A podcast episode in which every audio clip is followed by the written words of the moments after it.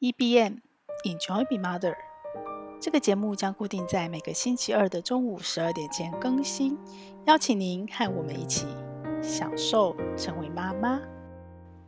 嗨，大家好，我是平凡妈。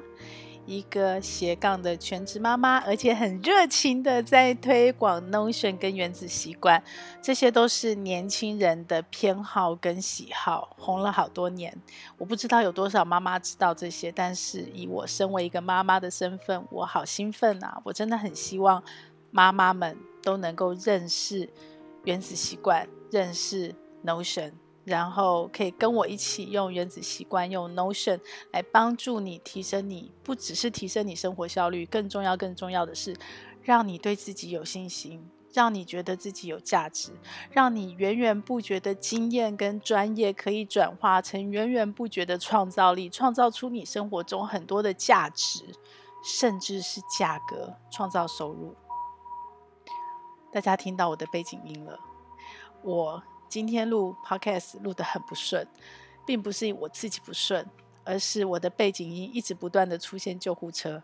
我相信大家都理解为什么，因为台湾再也无法清零了，我们也很难再守住了。Omicron 就是扩散了，但是有什么关系呢？我们如果该做的事情都做好了，如果我们能做的事情都做完了，现在就是生命给我们的考验，我们大家一起努力。拉回来，今天我想跟大家分享的是检查表。以前这是一本书，我之前在一开始做我的自媒体平凡妈的自媒体的时候，我找出了好几本影响我深远，而且在我的书架上一放放了十五二十年的好书，经典好书，我也陆续把它做成了影片，唯独少了这本检查表。检查表这本书影响我非常深远。从看完它以后，我很快的就学习到它里面在说什么。然后我的生活中，我的原子习惯，我的生命里就多了检查表这件事情。为什么没有它？因为我看完它以后，我当时年轻的我就觉得这本书我已经全部吸收了，而这本书的观念这么的棒，我就把它送给朋友了。我也没有再入手，可是它却深深的影响了我十几二十年。后来我要再找这本书买回来的时候，发现它绝版了。不过呢，让我开心的是，天下文化又出版了，他把书名改了，叫做《清单革命》。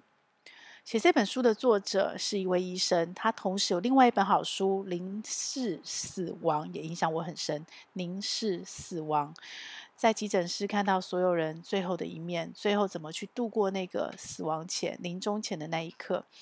那本书也影响我非常深远，对于生死观。回头讲到检查表，他已在医院的经验值跟专业值做了很多观察，发现医生的专业透过检查表可以让大家少犯很多很多很多的错误。我印象很深刻，在那本书里面曾经讲过，一个飞行员，一个机师，如果说他要让飞机顺利起飞，我们看起来一个这么简单的动作，对于这些专家、专业的人来讲，他的检查表要检查的项目可能是上百项，甚至上千项。所有的自动化运作流程，靠着这些检查表，这些所谓的清单，也就是 checklist，可以确保动作执行是安全的。可以确保我们人因为七情六欲，因为很多事情的影响，可能因为精神不济，可能因为今天心情不好，无意间我们就漏掉了这个、那个、那个动作，而那个动作很可能不是一个小动作，是一个至关重大的，会影响到整个世界安全，会影响到几百人、几千人生命的一个大事件。检查表，不要看这小小的清单，小小的一个 box，小小的让你打勾。他可能就救了几千人的命，所以检查表很重要，但是我们很少在家里去运用它。很多时候都是在一些大型的公共场域，尤其是公共安全，涉及到公共安全相关的地方，才会有检查表。但我自从看了那本书，我就把它列成我的重要的一个工作习惯，不止在工作场域，也在家里。为什么呢？因为我发现，消极的你是利用检查表，在确定、确保所有事件的执行无误；可是积极的面向检查表更大、更好的意义是什么？是它可以帮助你留住你的 know how，留住你的如何做，留住你的整个做事流程的 SOP，留住你的专业，留住你的专业加上经验所形成的整个步骤。我自己是做数位行销的，我常常会做系统，而且我们常常在开发的系统都是之前没有开发过的，或者是之前开发过，可是很多功能不够满意。我们现在要做的新功能是别人没有做的，这个时候我们怎么做？我们当然就会第一步需求访谈。我们会把所有的情境设想过，沙盘推演过，假设各种情境下、各种需求下，我们需要哪些功能？接下来就是规格化，我们必须把那些功能试着去 define，试着去想办法把它变成所有的条件式的反射。那我们要靠什么来做这些动作？检查表在中间就是一个很重要的项目。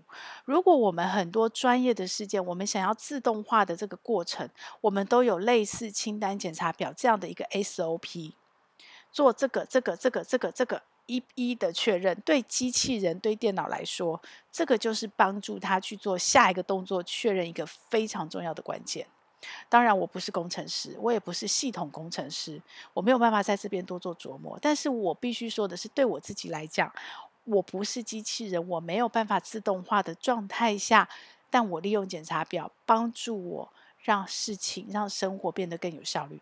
这个效率不尽然是在增加价值。比方说，我把它转化成检查表，转化成我的清单革命之后。下一次再重复做就变简单了，它不再是一个模糊的感觉，它是一个很明确的步骤。所以下一次再重复做，我就不会让它发生我意想不到的错误，除非那件事情是我没有经验的。好，如果是我没有经验的，很简单，我这次犯错，什么叫做错中学？什么叫做从犯错里面去学到新的东西？就是当我犯错了，我优化了，我就重新回头优化我的系统。什么是系统？就是我的检查表，我的 SOP。当我少了一个动作，当我发现多做了这件事情，可以让整个流程更完美、更安全，我就在我的检查表里面加上这个 checklist。很简单，对不对？很简单，真的很简单，但是做的人很少。做的人很少。那以前呢，我也很爱用 To Do List。什么叫 To Do List？它很简单，它只是你想要做什么事情，你把它一一列项，做完了就打勾。检查表是 To Do List 的延伸。我今天想要做一件事情，而这件事情我要把它做好、做完，甚至做满，做到别人会觉得这件事情真的是非你莫属，你做得非常好。那我要做哪些事？我把它拆解，检查表就是拆解。我把这件事情拆解成更细、更小的单位，然后我必须确认每一个部分都做到位。这个就是检查表，积极的。它不只是让你消极的减少犯错，它更积极的是让你增加价值，而且这个价值不是不是那种呃，是成长心态下的，一直可以优化，可以一直成长，而不是固定心态。到此为止，所以我爱死检查表了。现在更完美的是有了 Notion。Notion 有一个很简单的功能，就叫做 Checklist Check Box Check C H E C K E D B O X Check Box，它是在它区块功能里面很基本的一个选项。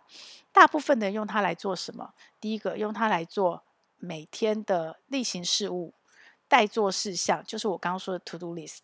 我今天要做 A、B、C、D、E 五件事情，我把它写下来，然后我就用 checkbox 来当做我的这个区块。所以呢，当我做完一件事，我就打勾。还有人更进一步拿它做什么？做习惯养成。既然我可以列我今天的五件事情去做它，我也可以怎么样？我也可以确定我每天要做什么事情，然后我就在我的资料库里面用 checkbox 做我的栏位。所以我要跑步，每天我都要跑到三公里。我今天做到，我就打勾。我要练钢琴，每天都要练三十分钟。我今天做到，我就打勾。我今天没有做到，它就不勾。OK，那这个可以帮助我们做每天的习惯查核复核，去帮助我们养成我们所谓的原子习惯。所以很多人说 Notion 是原子习惯的实践最好的工具，是为什么？这个就是一个很重要的功能。它在原子习惯最后的部分，最后那个步骤要制定习惯追踪器，用 Notion 来做，轻而易举。真的是轻而易举，而且你还可以简单的在资料库里面设计进度条，用简单的函数设计进度条，你会让自己看得很兴奋，可以给你自己立即的奖赏。我今天多打个勾，我今天的进度就多了百分之二十，嗨不嗨？很嗨。对于一个我已经习惯原子习惯、习惯做检查表的人，我更嗨。检查表更进阶，还可以怎么应用？我的 Notion 里面有大大小小各种不同的检查表，只要我把一个专案做到我觉得差不多，我上手了，或者是我已经把它摸透摸清楚，就会多出一个检查表。它对我来讲是 SOP 流程，是我的 know how，是我刚刚跟大家分享的那个所谓自动系统、自动系统的那个步骤记录。所以下一次我要在优化的时候，我就可以再加步骤。我每一次要重复执行某一件事情的时候，我就可以照这个检查表逐一打勾。这帮助我什么？帮助我确保我每一个过程，每一次要做重复专案的品质。上次有一次啊，那时候我刚开始用 Google Meet 直播，呃，一开始是免费读书会，所以也没有想太多，因为是一开始尝试经验嘛。最重要的是你勇敢跨出那一步。当我跨出那一步，也开始诶有感觉，我比较熟咯，设备操作也 OK 了，然后台风讲话都不太会有恐惧害怕的事情了，越来越熟悉那个感觉了，我上手了。结果我犯了一个最严重的错误，我忘记录影了。真的二话不说，我跟我的学员讲，而且我当天晚上我立刻做，我就多了一个直播课程的检查表。之前为什么没有做？因为之前我们用直播来开课啊，所以也没有录影这个动作，所以一嗨起来我就忘了。所以我不但做了那个检查表，而且我把那个检查表每一个流程，我要检查什么，检查什么，检查什么，不再是我脑子里面模糊的印象，然后我要去负担它，我就把它列在清单上。等到我我把那个检查表设置成我 Notion 里面的每一个课程的基本模板。所以每一次我要开课，我第一个动作就是先打开那个检查表，然后我根据检查表逐一确认。最重要的录影录了没呀？好好玩哦！我的学员还会提醒我，他们也看到了检查表，就是这么简单。你们想想看，妈妈生活上大大小小琐碎的事情有多少？如果你的身边有一个神队友，你列了各种检查表，你需要它的时候就把它打开，就照着这样子机械式反复的去勾选，你是不是就省下了很多脑力？你是不是就可以省掉很多担心？你是不是就可以省下了很多？因为你不小心做错，因为你不小心漏掉的情绪，以及你因为这个错误要跟别人沟通那些无谓的纷争。如果你的生活中省下了这么多。这么多负面的能量，这个检查表真的是清单革命，它小兵立大功，它帮助你提升你的生活品质。那天我跟学员聊到一件事情，我也很好奇的问一下 Podcast 前的各位妈妈们，有多少妈妈你们在每天煮饭的时候，你习惯用量匙来做你的料理？我的生命经验问到十个妈妈，有九点五个妈妈都没有。妈妈喜欢凭感觉，偶尔有那零点五个妈妈也不是刻意用量尺，是因为她的那个调味罐里面就有一个匙，所以她就会习惯用那个匙去拿捏她的所谓的调味的克数，要放多少分量。我以前刚开始学料理的时候，我看食谱，我最讨厌也最害怕看到那种食谱，一些少许小小撮，那种很不确定的。因为我不知道他的小小撮对我来讲是不是我的一大撮，而通常那样的食谱都是女生写的。我不是男女性别的差异，而是真的在男性的脑子里面比较习惯用这种精确的剂量来帮助他们。就像男生比较爱在实验室做实验，但不代表女生没有。像我就会用量尺，可是我必须承认这不是我的先天，我先天的个性也是凭感觉。在我嫁给我老公之前，我也是凭感觉。直到我嫁给他，而且我想要传承妈妈的味道，我是为了要传承妈妈的味道，我才开始每天赶回家煮饭。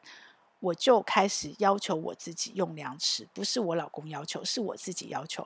为什么？因为这样我才有办法。第一个，很明确的知道什么东西、什么味道是用多少剂量做出来的，我才有办法反省。我看别人食谱时候，第二个我才有办法学习，我才有办法比较。哦，食谱 A 是用一小匙，食谱 B 是用一茶匙，所以一小匙跟一茶匙，在我实验过后，原来味道是差在这里。最后，我唯有剂量，我才有办法进步。我今天放了一小匙的盐，一小匙的胡椒粉，我家人的感觉是棒的。于是下次我就维持。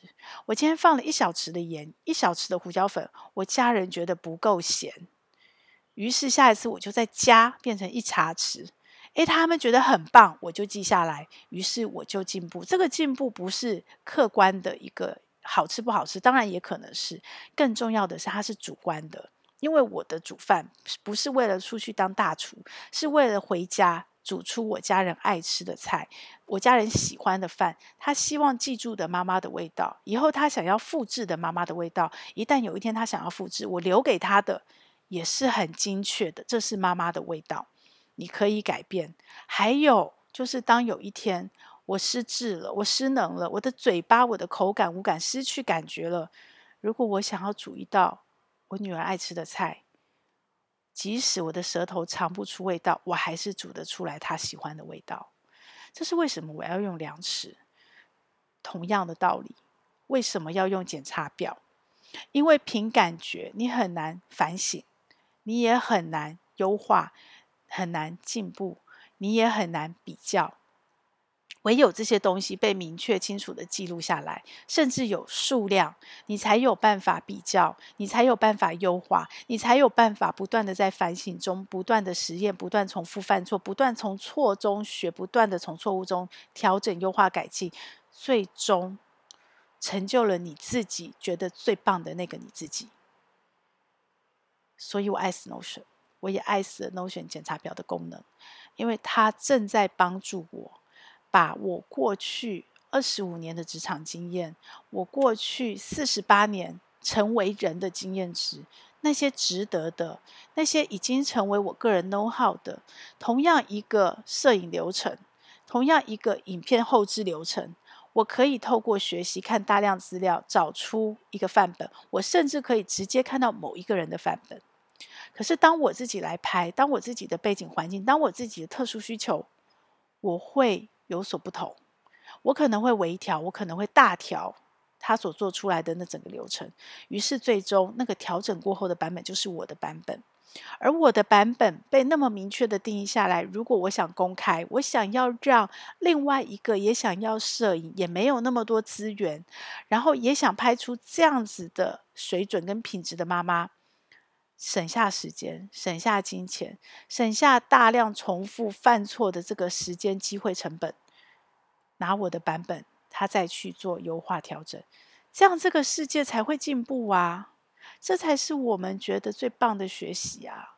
这才是大家一起共学，这才是能够去创造每一个人都可以自学的环境啊！这才是跟我们过去工业革命时代，我们每个人在学校学，每个人一班三十个人全部学老师一个方法所不一样的最重要的教育跟学习的本质的改变。我从三十五岁开始自学，其实是被激的，因为以前我就是那种系统学习的好学生，而且我很聪明，而且我老是走捷径，我只看学校考试。如果今天我为了多十分，我考试可以过关，我为多十分，我要多念十个小时，我就放弃了。就是这种这种好学生，这种聪明取巧的好学生，结果是什么？结果是到了我三十五岁，所有的不扎实，随着考试，随着年龄变老，我全忘光了。我没有办法融会贯通那些为了考试而读的书。为什么会在三十五岁？因为三十五岁，我的孩子开始学，我开始明显的感受到。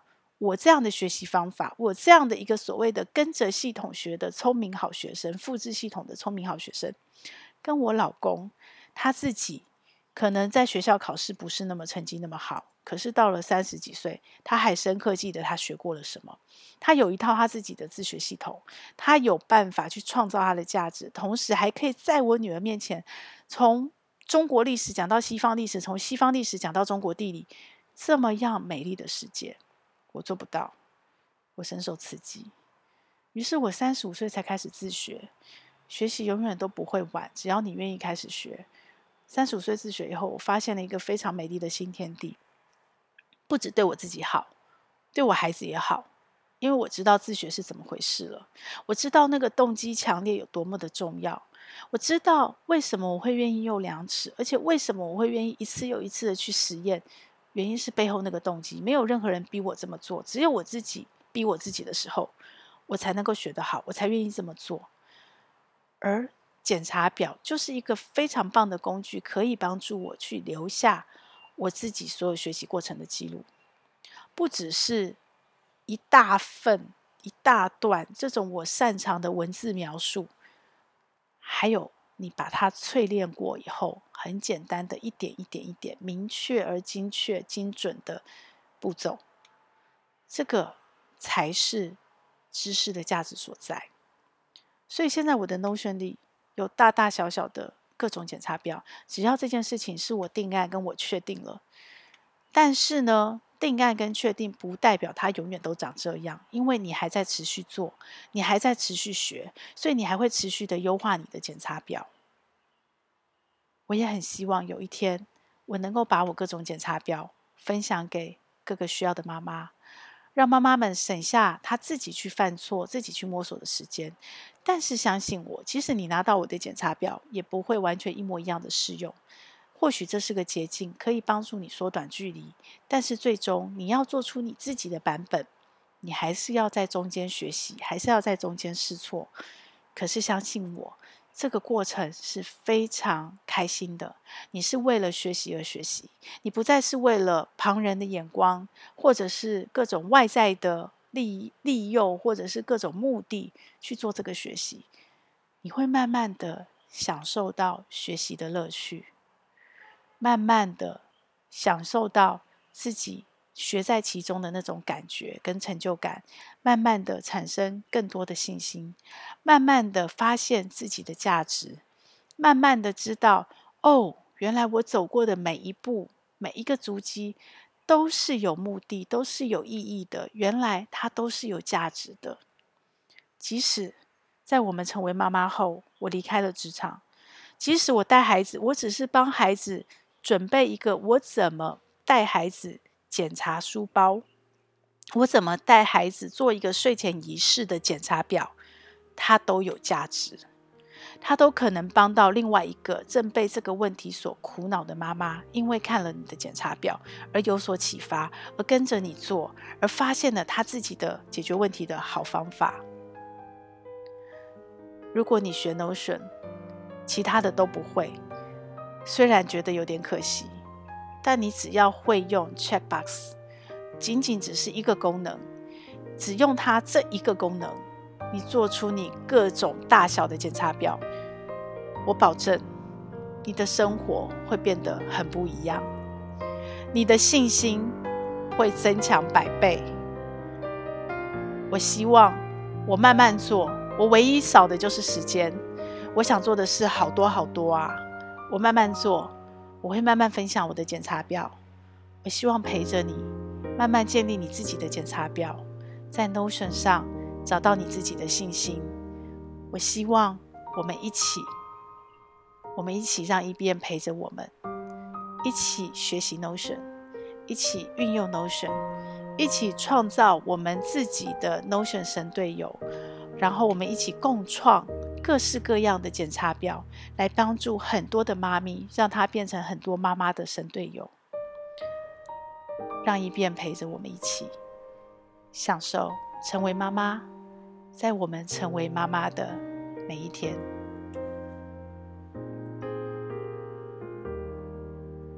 如果你喜欢我的内容，要帮我分享给你更多的亲朋好友哦，这样才会有更多的人看到它、听到它。然后也请你帮我在 Apple Podcast 留下你的留言，以及帮我按下五星好评，这样我才能在排行榜上被看到，被更多人听到。谢谢你，希望我们一起来享受成为妈妈，享受快乐，也享受痛苦。让我们一起来享受成为妈妈。